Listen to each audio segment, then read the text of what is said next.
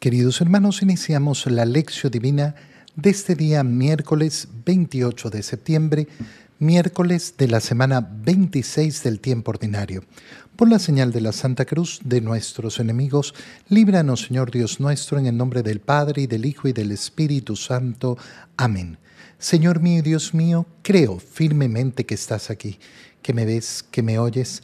Te adoro con profunda reverencia te pido perdón de mis pecados y gracia para hacer con fruto este tiempo de lección divina. Madre mía Inmaculada San José, mi Padre y Señor, Ángel de mi guarda, interceded por mí. En la primera lectura de este día miércoles continuamos leyendo el libro de Job. Leemos el capítulo 9, versículos 1 al 12 y 14 al 16. Job tomó la palabra y les dijo a sus amigos, Sé muy bien que el hombre no puede hacer triunfar su causa contra Dios. Si el hombre pretendiera entablar pleito con él, de mil cargos que Dios le hiciera, no podría rechazar ninguno. El corazón de Dios es sabio y su fuerza es inmensa. ¿Quién se le ha enfrentado y ha salido triunfante? En un instante descuaja las montañas y sacude los montes con su cólera. Él hace retemblar toda la tierra y la estremece desde sus cimientos. Basta con que dé una orden y el sol se apaga. Esconde cuanto quiere a las estrellas. Él solo desplegó los cielos y camina sobre la superficie del mar. Él creó todas las constelaciones del cielo, la osa, Orión, las cabrillas y las que se ven en el sur él hace prodigios incomprensibles, maravillas sin número. Cuando pasa junto a mí, no lo veo. Cuando se aleja de mí, no lo siento. Si se apodera de algo, ¿quién se lo impedirá? ¿Quién podrá decirle qué estás haciendo? Si Dios me llama a juicio, ¿cómo podría yo rebatir sus acciones? Aunque yo tuviera razón, no me quedaría otro remedio que implorar su misericordia si yo lo citara a juicio y él compareciera, no creo que atendiera mis razones. Palabra de Dios. Al final son tan profundas, tan bellas las palabras que pronuncia Job hablando con sus amigos, hablando con sus amigos sobre la injusticia a la cual se está enfrentando. Recordemos que el libro de Job ha empezado con esa serie de desgracias que le han ocurrido a Job. Y cómo Job en medio de esas desgracias ha sabido alabar y bendecir al Señor, reconociendo que el Señor me lo dio, el Señor me lo quitó. No, no, no tengo nada que reclamarle. Pero después Job, vimos ayer, entró en una profunda depresión, porque claro, no significa que no sienta eh, esa desgracia en lo más hondo de su corazón, pero aquí vemos cómo Job, a pesar de esa depresión, mantiene claramente los conceptos en su mente y en su corazón. ¿Y cuál es el concepto? El concepto principal es que Dios no opera ninguna injusticia. Dios no realiza nunca ninguna injusticia. Entonces, cuando nosotros pretendemos creer que nuestra vida sufre injusticias de la mano de Dios, nos estamos equivocando y equivocando profundamente. entonces, eh, eh, Job, ¿cómo empieza a explicar esto? Sé muy bien que el hombre no puede hacer triunfar su causa contra Dios. ¿Qué significa? Que aunque yo opine, yo piense, yo esté convencido de que esto para mí es justo y que no sé qué, al final la voluntad de Dios no la va a determinar la persona y no es la persona la que va a determinar la injusticia de la acción de Dios. La acción de Dios es todopoderosa. Si el hombre pretendiera entablar pleito con Dios, de mil cargos que Dios le hiciera, no podría rechazar ninguno. Es decir, si yo voy a discutir con Dios, no me merezco esto. Ok, veamos si no te lo mereces. Y Dios comenzara a enunciar todas las cosas que has hecho. ¿De cuál de ellas podrías deshacerte? ¿Cómo convencerías a Dios de que su juicio está equivocado? Para decirlo de algún modo, eh, de algún modo eh, un poco más crudo, eh, por más que nosotros tuviéramos que enfrentar injusticias terribles en esta vida, en esta existencia, al final del día, si yo pongo en la balanza mis pecados, el más mínimo de mis pecados, ya sería merecedor de todos los sufrimientos de este mundo. No podría decir, no, yo no me merezco esto. Sí. De hecho, más bien siempre la balanza es bastante contraria. Nosotros no recibimos lo que merecemos. Recibimos la bondad y la misericordia de Dios constantemente. Si nosotros tuviéramos en esta vida solo y exclusivamente aquello que merecemos de acuerdo a nuestro corazón y de acuerdo a nuestras acciones, muy distinta sería la realidad de todos y cada uno de nosotros. Muy, muy distinta sería la realidad de todos y cada uno de nosotros. El corazón de Dios es sabio y su fuerza es inmensa. Por tanto, Dios sabe más que yo, Dios puede más que yo? ¿Quién se le puede enfrentar? ¿Quién puede salir triunfante delante de Dios si Él determina la existencia de todas las cosas y explica eh, Job la grandeza, la omnipotencia de Dios? Basta con que dé una orden para que las cosas que quiere se hagan. entonces, eh, ¿de qué sirve eh, estar en pleito con, con Dios? Él lo ha creado todo, Él hace prodigios, incomprensibles, maravillas sin número. Cuando pasa junto a mí, no lo veo. Cuando se aleja de mí, no lo siento. Esa presencia de Dios que está permanentemente entre nosotros, pero que no siempre la vamos a percibir y de hecho muy pocas veces la vamos a percibir, solo la podemos percibir en la conciencia de la fe, es decir, de saber que Dios está ahí.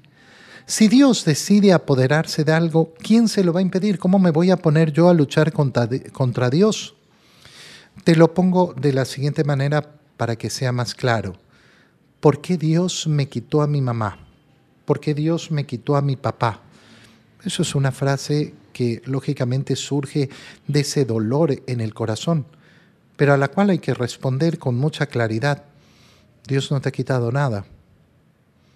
No, me quitó a mi mamá. No, no te ha quitado nada. No te pertenecía. Más bien tuvieras que pensar en el contrario.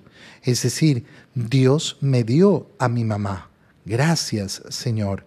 Gracias que me diste a mi mamá. Gracias que me diste a mi mamá. Gracias que me diste a mi esposo todos estos años, a mi esposa todos estos años. Pero si yo quiero ver el contrario, simplemente, ¿por qué me lo quitó?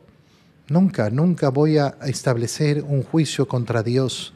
Nunca voy a ganar un juicio contra Dios. Nunca voy a lograr absolutamente nada. Si Dios me llama a juicio, ¿cómo podría yo rebatir sus acciones? Si Él me llama a juicio y me dice, tú eres culpable de esto, bueno, y aunque yo tuviera razón, según la lógica humana, obviamente, no me quedaría otro remedio que implorar su misericordia. Porque ¿qué voy a hacer? Le voy a pelear a Dios y le voy a comprobar que Él está equivocado y no yo. Si yo lo citara a juicio a Él y Él compareciera, no atendería mis razones. ¿Por qué? Porque ni siquiera, ni siquiera van a importarle. Ni siquiera van a importarle. No es mi opinión la que importa. Claro, en este mundo eh, eh, estas son siempre malas palabras. Pero qué importante es recordarlo, ¿no?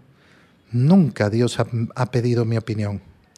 Nunca Dios ha necesitado mi opinión para crear y gobernar el mundo. En el Evangelio, continuando con la lectura del Evangelio de San Lucas, leemos el capítulo 9, versículos 57 al 62. En aquel tiempo, mientras iban de camino Jesús y sus discípulos, alguien le dijo, Te seguiré a donde quiera que vayas. Jesús le respondió, las zorras tienen madrigueras y los pájaros nidos, pero el Hijo del Hombre no tiene en dónde reclinar la cabeza. A otro Jesús le dijo, sígueme. Pero él le respondió, Señor, déjame ir primero a enterrar a mi padre. Jesús le replicó, deja que los muertos entierren a sus muertos. Tú ve y anuncia el reino de Dios. Otro le dijo, Te seguiré, Señor, pero déjame primero despedirme de mi familia.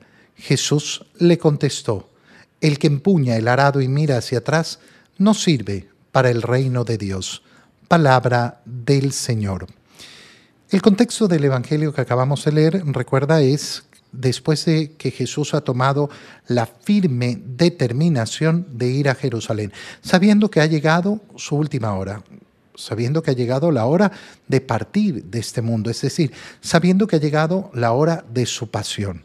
Y comienza entonces ese camino hacia Jerusalén. Hemos visto cómo eh, al Señor no lo quieren recibir en Samaria, pero Él sigue adelante. Y entonces, en ese camino, iban de camino Jesús y sus discípulos, y alguien se le acerca y le dice, te seguiré, a donde quiera que vayas. Pero Jesús inmediatamente le pone las condiciones del seguimiento a él. Las zorras tienen madrigueras y los pájaros nidos. El Hijo del Hombre no tiene en dónde reclinar la cabeza. ¿Qué significa? Cuidado con esa propuesta de seguirme y no estar dispuesto a caminar verdaderamente junto a mí. Para caminar verdaderamente junto a mí te tienes que dar cuenta de las condiciones en las cuales vas a vivir. No vas a vivir en una condición de comodidad.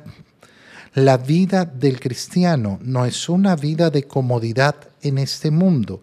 ¿Por qué? Porque Cristo no ha tomado comodidades para sí mismo. Todo el contrario ha querido verdaderamente entregarlo todo y no tener ninguna propiedad. Y ese va a ser el seguimiento profundo del Señor, no solo para unos. A veces pensamos que estas palabras, ah, bueno, para los sacerdotes, para las monjas, para los monjes, para los religiosos, no para todos. Todo el que quiere seguir a Cristo tiene que tener el corazón desapegado de las cosas del mundo desapegado de las cosas del mundo. Este se ha acercado a Jesús. No sabemos si lo siguió. El Señor simplemente le advierte, no creas que esto es fácil. Qué importante es esto, ¿por qué? Porque cuando nosotros vemos la dificultad de seguir a Jesús, tenemos que recordar que Cristo nunca nos ha mentido. Ay, pero Padre, qué difícil es esto. Y sí, claro. Se llama cristianismo, el camino de la cruz, el camino de Cristo. Y nunca te ha mentido, nunca te ha engañado. Nunca vas a encontrar en el Evangelio las palabras, seguirme a mí es facilísimo, vengan todos. No, no, no, no existe eso. Es difícil. No creas que es fácil, no creas que es regalado. No, no. Aquí hay una dificultad. Es un camino que vale la pena. Se nos presenta un segundo caso y ya este no se acerca a Jesús, sino que es Jesús el que le dice, sígueme. Como hemos visto en, en otros casos, eh, em, vemos efectivamente cómo el Señor llama, ha llamado, sígueme, sígueme, y lo han comenzado a seguir sus discípulos. A este lo ve y le dice, tú, sígueme, que es la palabra del Señor tan preciosa ¿Por qué? Porque nos indica la condición de camino detrás del Señor. Sígueme. No trates de ir delante de mí, sígueme. ¿Y, ¿y qué responde este? Señor, déjame ir primero a enterrar a mi padre. Pero, ¿cómo le va a prohibir enterrar a su padre? En primer lugar, no sabemos si la condición es que el padre ya había muerto uno asume, déjame ir a enterrar a mi padre, está ahí eh, muerto, déjame solo ponerlo eh, bajo tierra. No, más bien parecería eh, lo contrario, es decir, déjame que me quede con mi padre hasta que muera y cuando mi padre muera, entonces te seguiré. Y por eso Jesús le replica, deja que los muertos entierren a sus muertos. Tú ve y anuncia el reino de Dios. le dice, oye, si vas a estar esperando, no, yo sí, sí quiero seguir al Señor, pero después, pero después es que ahora no puedo porque ahora tengo que hacer esto, o ahora, o cuando ya suceda esto, entonces yo cambiaré mi vida, cuando yo ya me haya asegurado de no sé qué, entonces podré hacer lo que siempre soñé. No, la posición del Señor es siempre actual. Fíjate qué importante es esto porque, eh, por ejemplo, nosotros nos encontramos a enamorados, eh, novios, que llevan años y, no se deciden al matrimonio porque, ay, porque estamos esperando que tener la plata para la casa, para no sé qué, para no sé cuál. Están esperando tener la vida resuelta. Están esperando tener la vida resuelta. Y entonces nos vamos a casar. Ocurrirán desgracias ahí. ¿Por qué? Porque el llamado del Señor es inmediato. Sígueme, sígueme. No para después, para ahora. Y llega un tercer caso. Otro le dijo, te seguiré, Señor, pero déjame primero despedirme de mi familia. Y esta es la frase tal vez más bella de este Evangelio. El Señor le contesta, el que empuña el arado y mira hacia atrás no sirve para el reino de Dios. El que mira para atrás, el que está pegado al pasado, el que está pegado al pasado. No sirve, no sirve para el reino de los cielos, no sirve para el Señor. Qué tremendo es, eh, qué tremendo es esto. Oye, ¿cómo podemos, eh, cómo podemos entenderlo? Lo podemos entender, lo podemos entender de varias, eh, de varias maneras. en primer lugar, en primer lugar, lógicamente, cuando uno solo mira el pasado como si fuera lo mejor y se quiere pegar al pasado. Por ejemplo, eh, por ejemplo, un sacerdote. Un sacerdote que, como siempre, tiene que estar disponible ahí donde lo mande eh, el, obispo o su superior. Pero resulta que no, no, yo ya llevo tanto tiempo en, este, en esta parroquia y yo hago las cosas aquí, ya estoy acostumbrado y no me quiero mover porque yo ya estoy cómodo. No sirve. No sirve porque está mirando solo para atrás. No, no, tiene que ir para adelante. Hoy día estás aquí, mañana te toca estar allá.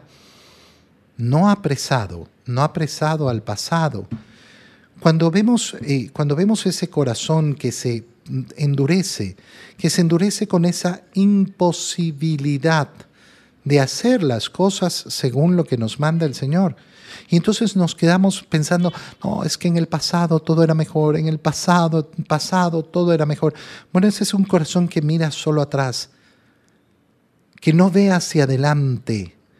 Oye, siempre, siempre la mirada hacia adelante es la que nos permite contemplar lo que nos va preparando el Señor, las novedades que nos va entregando el Señor.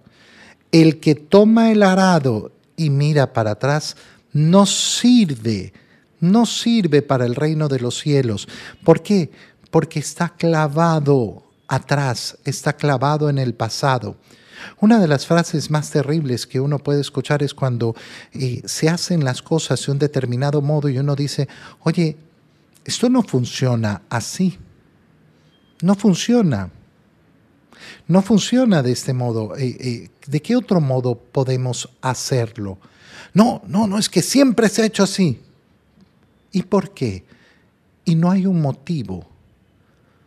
El motivo es que siempre se ha hecho así.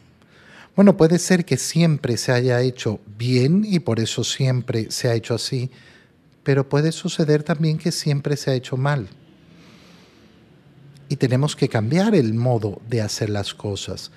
El corazón que es capaz de entender esto y de abrirse a esto es capaz de comprender.